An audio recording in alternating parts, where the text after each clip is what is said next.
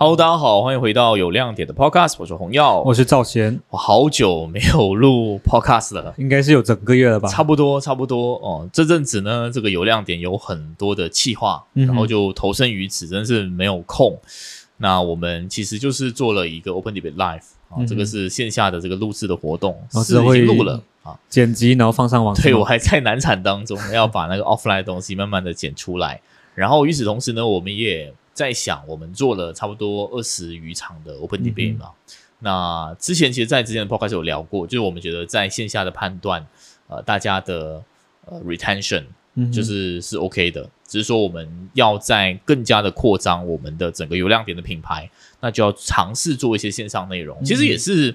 呃天时地利人和，主要是人和的部分，就是刚好。一些机缘巧合认识一个 production house 的一个大哥，嗯哼，然后他也非常这个有心，就是想要扶持我们一下，嗯所以我们在整个 YouTube 的一些设计当中，就呃算是比较有模有样了。比起之前自己做，就是有天壤之别。之前太丑了，就是灯光那一些，然后相机就完全不会用。现在真的是。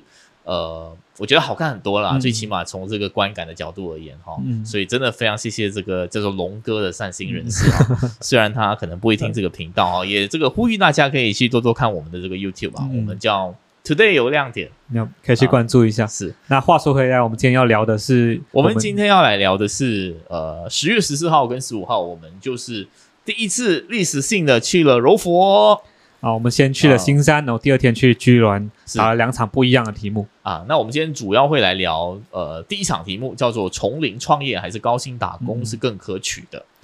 那可能我们先聊聊一下，其实这一次去柔佛的一些趣闻吧，好不好？嗯，可能不管是题目的关系，还是我们第一次去到南马，还是南马人本来就非常热情，我不知道。可是结果来说，我们是非常快的就爆满了，然后报名就截止了，是吧？对，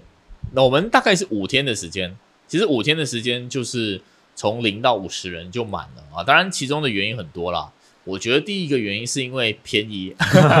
因为只需要给一个时令级，其实时令级也是象征性收费啊。因为我们是去到啊 Ground Floor Coffee 那一些 cafe 那边，它就是十块钱，就是你买一个饮料。然后其实这一个呃场次的 Open 里边呢是有这个 YB 流震动 sponsor 的，所以其实是非常这个实惠实惠啊 b a l o y 啊，马语都标出来了。的一个状况呢，哦，让大家来去参与啦。那这我觉得第一个因素，第二个因素可能是跟辩题有关啊，就是我们发现，就是本来这个题呢，这个老原话啊，他就是觉得说这个题很废，就他他有跟我讲，他觉得但凡人生选择题，他都觉得很废，因为他觉得哎，人生就是不一样的嘛，哪里有说这个辩论是很废的，在这件事情当中，每个人有每个人的风险偏好，哎，没有想到就是因为这种。题反而是很多人感到很有兴趣，可能大家都会因为这个题目在某个时间点感到迷茫，到底是要创业还是要打工？尤其是可能是在新加坡工作的一些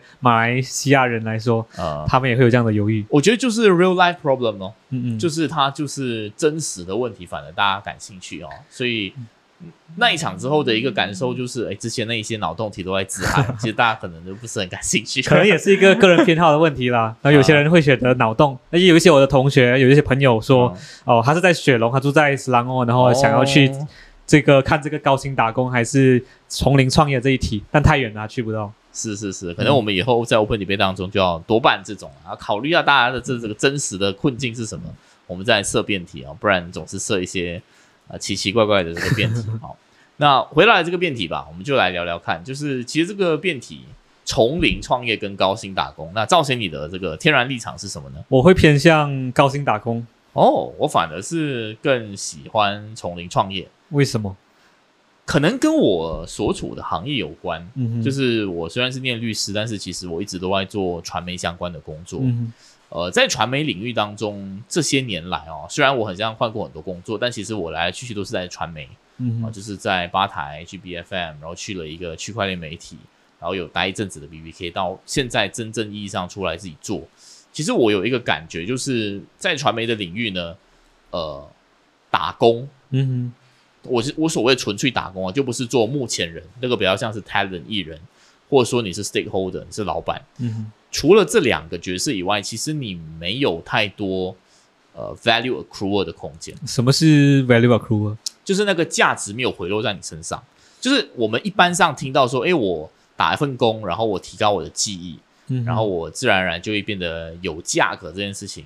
于我而言，在我这个领域哦，它没有那么的显著。当然，我这个东西是相对而言，你说一个 editor 可不可以？他做了很多年，然后价格变高，诶，可能也是可以。可是他嗯。就不像是律师、医生这种哦。真的是公认的标准，很客观的，就是你是多少年 practicer，你的价格就值多少。我们现在看到好像一些 videographer 也好，还是其他的部分都好，它其实都是还是一个那个价格很很阔的。我觉，得这个东西可能也跟市场有关，就是。是市场看一个菜鸟记者跟一个有资深记者的文章过后，大家好像没有没有任何偏好，嗯对大家来说都是同样一篇，都是一样的新闻报道。但可能在医生上面，哦，一个十年、二十年的医生跟一个实习医生，哦，我们就觉得我们希望对医治我们的是这个资深的医生，而且不止哦，我觉得甚至我们讲写稿啦，可能嗯哼 editing 又是另一个领域的东西。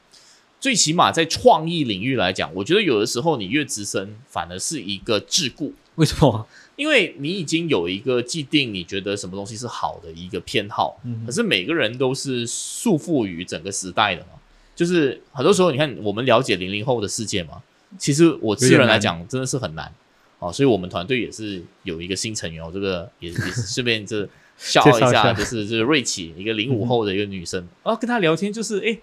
就发现说有很多的这个新大陆，所以反而这个经验这件事情在传媒这件事情哦，我我觉得他有的时候不止没有加分，还有可能还扣扣分。啊，这就是我第一个觉得说，我们先拿掉从零，最起码我个人会更倾向创业的原因，所以说到底，你是觉得在媒体上面没有高薪打工这件事情？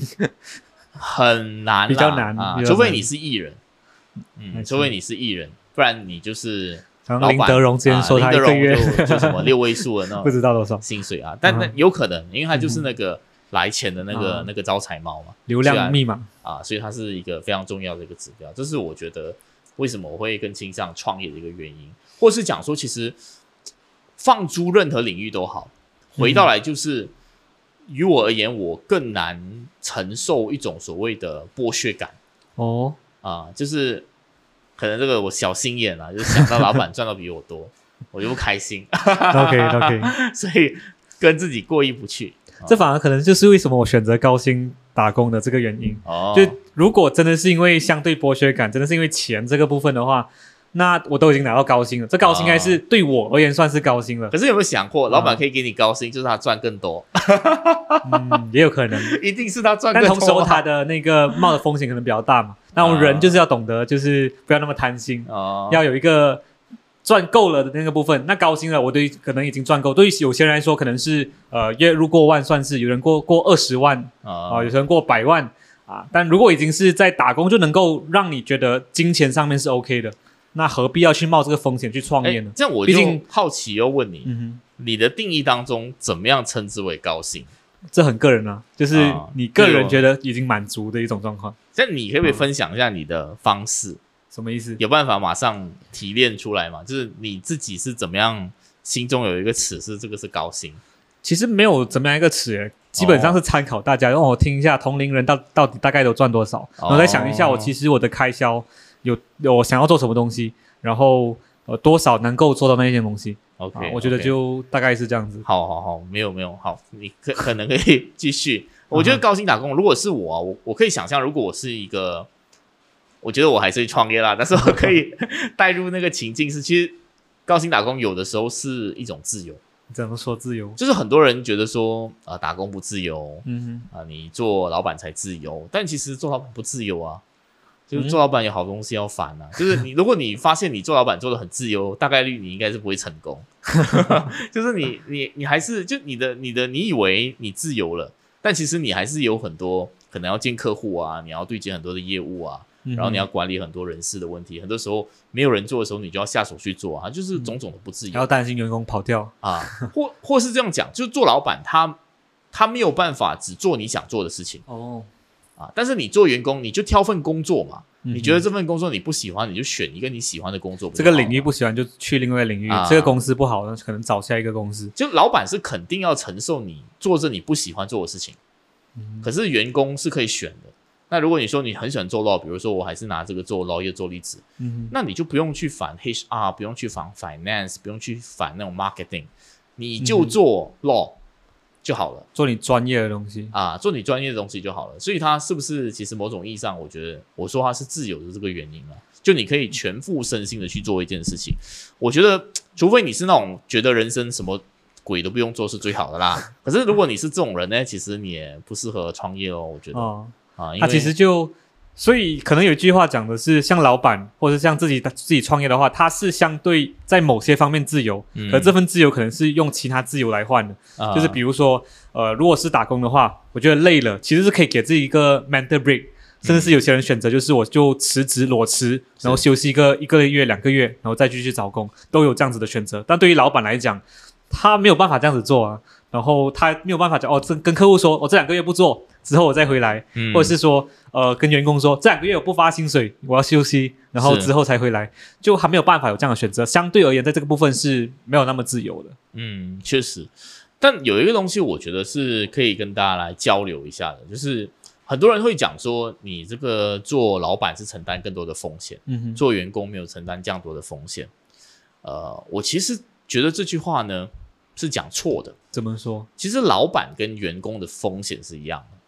啊，只是谁感受到风险的差异而已。嗯，就是老板，因为他当然是管账目那个人嘛，所以他很清楚知道下个月没有办法发粮，等等等等，他会他会有这样的一种不安全感。但你想想一下啊，其实如果你是在一个餐厅里面，你只能看到没有客户的话，其实那个安全感你也是会感受到，就是当这个行业或是这个餐厅它做的不好的时候，其实员工也是随时会丢掉饭碗的、这个就是他的那个风险所在啊。就很多人说啊，老板要承担更多的风险，但其实对我来讲是，呃，员工很多时候他不需要烦这个，所以他感受不到风险。那当有风险来临的时候呢，他就是第一个被炒的人。我觉得还有一些有差啊，就是啊毕竟在劳工法令的保护底下，就是老板要炒掉员工，他也是需要给他一定的时间，嗯，嗯然后员工也是可以选择看到餐厅好好像要倒咯，那我先辞职，啊那老板可能就要坚持到最后一刻嘛，这是老板所需要担的风险，或者是说，甚至是有可能他是需要借钱，或者自己把自己的棺材本丢进去他的生意里面，而这些钱是会被亏掉的。嗯那你打工打工，你最多亏一些时间，你不会因此而把你银行的储蓄全部就亏掉可是你要不要赔你的棺材本是因人而异的嘛。啊。也有很多人他就透过某些方法，好像 My Airline 这样，对好，这个这个有可能会诽谤哦。，OK，好 OK，好啊，但是但是反正就是，如果是真正的大雪崩，啊哈，其实一样死了啦。这样也是了。MCO 以来一样死了，反而是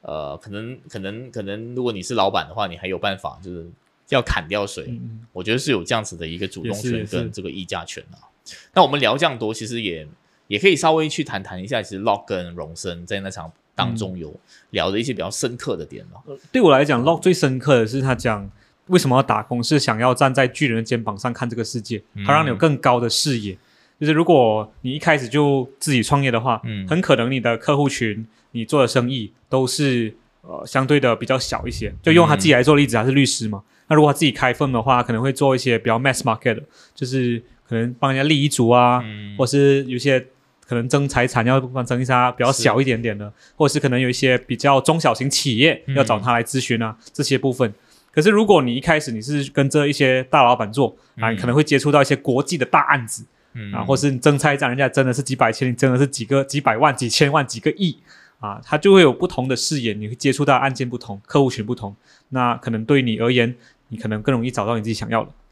可是我觉得这个所谓的快跟慢哦，因为他讲的是律师的行业嘛，嗯所以他可能是需要时间去沉淀那个信任。但是如果你说一些新创，嗯它是不是很快速的一个时间，它也是可以去到一个国际的视野？好像也有嘛，对不对？也有可能，啊，也有可能。但我觉得他所谓的他那一段发言是讲说，诶，我站在的视野会更高，嗯嗯我可以看到更广阔的那个面向。呃，我觉得创业这一方的视角对我来说就会是，有的时候你站在那个视角，你站在那个很高的高楼，可是你真的觉得那个是你的高楼吗？嗯啊，我觉得反而我从创业的角度来讲，我去思考是这个，就是诶，你确实你加入一个很棒的公司，你可有些人很容易 blend in 的，他就是觉得哦，我就是这个公司的一份子，然后我也承载着他的荣誉、嗯他的呃历史的那种光辉。嗯哼。但我觉得有些人他就是会觉得很疏离，他就是一个公司里边的螺丝钉。啊，他就会他反而会觉得他自己就是一个小一个一个很很不重要的齿轮，嗯哼，他就觉得哎自己就是就感受不到成就感。啊，他感受不到那个结果跟他的工作之间的那个东西讲深一点就是异化。啊，异化啊，异化就是马克思讲了嘛，就是在整个分工细化之后，你对于那个 end product 你是感受不到自己创造的一些东西，以前就是农夫，我看到那个我种的果实长出来，这就是我的成果。对但现在上班族可能做了个 PPT，那 PPT 做做了过后都不懂老板有没有看，啊看过后决策是不是因为这个 PPT 也不一定。对就算决策做了过后赚钱是不是因为这个决策，嗯，太多太多变数，就就是感受不到自己的。融入大公司会失去自己的个性，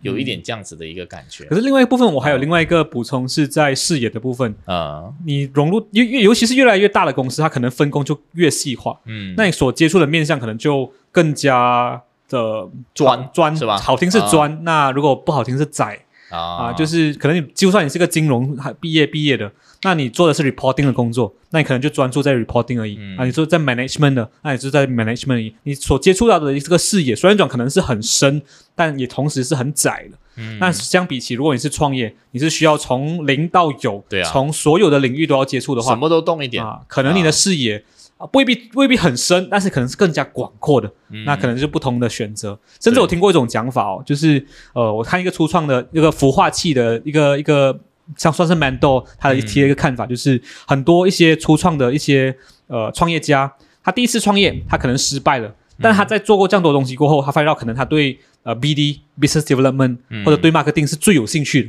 嗯。所以他最后就在另外一个初创公司专做这个部分而已。哦。啊，反而是可能你做的，一开始从零创业，你反而是可以接触到更多不同的面向，是。然后最后找到自己喜欢的。就你有机会，这个不用不用换那么多份工作，你都已经可以接触很多嘛。嗯讲到这个砖哦，我想讲一个我在吧台的时候啊，我就有一个非常深刻的感受，就我觉得很多所谓我是讲吧台的体制跟框架，嗯就是你看听起来哦，它是好像很不错的，因为我们去出去哦，我们比起可能 K T T V 那种网媒哦，我们是很幸福的。当年我做设计者的时候，就是我有一个司机，然后有一个摄影大哥，我就呃带着他们两个，哦我也不用开车，我就直接去，然后我就负责听新闻，然后就记录，然后有摄影师帮我拍。好像 K T T V 的人就要自己拿手机啊，然后自己 set up 啊，然后要自己对着自己这样讲哦。一开始的时候，我觉得是很幸福的事情。OK，什么可？是后来我觉得哦，这是一个陷阱 啊，因为就是你长期以来，如果你不去学这些东西你就永远就在那个位置 OK，啊。我我这个不懂他们会不会听啊？我的前公司很多年了，我曾经也也有讲过类似的东西，就是就他们可能做这个主编嗯做了很多年，可是他到现在都好，他离不开那个框架了。OK，因为好像我那时候进去，我就是知道，诶，我我会一些基本的剪辑，我会 voice over，我会配画面嘛，所以我知道说，我哪怕离开这个框架，我也可以 produce 类似的东西，当然那个数量可有差能有差。啊，但是于他们而言，就是他们会很好像没有办法再逃离这个工作的性质了，所以我觉得传统媒体其实它很多的那种美其名的这种给你福利啊、其实就是要希望把你体制化。这样这样你就没办法复制嘛，对不对？就是那种传统艺人也是这样的嘛，就是他们只会上镜，嗯如果没有人拿 camera，没有人化妆，他就不行了。OK，反过来讲，如果一个公司它其实是让一个人变全才，特别是一些媒体公司，因为媒体的门槛随着有 YouTube 的这件事情之后，它已经是门槛非常的低了。嗯，如果我让你全部都会，那你不就是会跑掉吗？可是你这一套可能就是 k i n n y TV 压榨他员工的一种讲法。啊啊，我就是要让让你学习各种各样的东西，所以你不要怪我们不请人。呃，啊，你工作量大，但是就是要让你学习。所以两说啦。但是我是比较接近，就是尤其是在这个领域当中，如果你学更多，其实对你来说是好的，嗯因为 eventually 你就是有一种要走就走的底气。然后其实如果员工你真的是会很多东西，我觉得其实他也反过来讲，就是让你跟你老板在议价的时候，你有很多的空间。就你为什么可以高薪？其实某种意义上来讲，就是因为你老板逼，就更害怕你走，多嗯过你害怕你老板不要你。嗯那可能在高薪打工或是做职场的员工，如果你不想创业，那还是要有这个危机意识在。就讲白了，啊其实呃，就算打工，它也不是躺平式的打工。啊，你没有办法就用躺平式的方式来高薪打工，除非你老爸是公司的老板。那所以你创业是需要不断的思考，要怎样子去获得更多客户啊，让产品变好。但其实在，在呃打工，其实就是我自己本身就是那个产品，嗯我自己本身就是那个公司，嗯所以也是需要让自己有更多的价值，然后去 sell 自己，然后拿到更所以它那个竞争意识还是很重要了。哦当然，这个东西让我想起我在 YouTube 看过的那个，反正我很闲，啊，你说。还有一个理论叫第二米虫理论，什么意思？就是说，他说打工人呢不要那么的勤力，你要懒，你要黑，可是你不要做最懒那个，你永远就是做第二懒那个。如果有人这个被裁了啊，你要记得再勤力一点再点。总之就是说第二米虫理论 OK，啊，OK。是纯粹搞笑，但是哦。细想也是有一点有点 哲学的含义在里头啊，就是怎么样嗯黑着过人生。不过我确实觉得啦，就是、嗯啊，人生哪里有舒服的？不管是打工还是创业，嗯，你觉得很舒服，可能就是你没有意识到风险而已。也是。如果你对风险足够的敏感，你就会知道说，就害怕。所以人生幸福的方式就是不要对风险有那么敏锐的一个差距，对啊，我觉得所有快乐的人生就是，不要做杞人忧天。就愚者是比较容易快乐的。OK，知足就是因为他对剥削感这个东西不强烈嘛，他只是想哇，我有一万块很快乐，可是他没有想到说，哦、他后面有谁赚更多钱。当然，我们用愚者去形容，所以这公司不要让员工之间交换薪水的这个信息是好的，啊是让大家有幸福的一种哎、方我觉得式。这个辩题超好的嘞。到底，公司应不应呃该禁止或是到底我们要不要奉行这个文化，？OK，不要讲出薪水啊？哎，这这可能是下一次的辩题。下一次哦。如果你们觉得这个辩题挺有趣的话可能在 comment 让我们知道，啊让我们知道一下顺便在我们的 IG 告诉我们。啊啊，可以的。好，那我觉得我们今天就聊到这边。啊我们下一期可能就来聊聊下一个题目了，希望不要太久，好，好吗？可以不要让我们的这个听众久等，那我们就下期见。拜拜。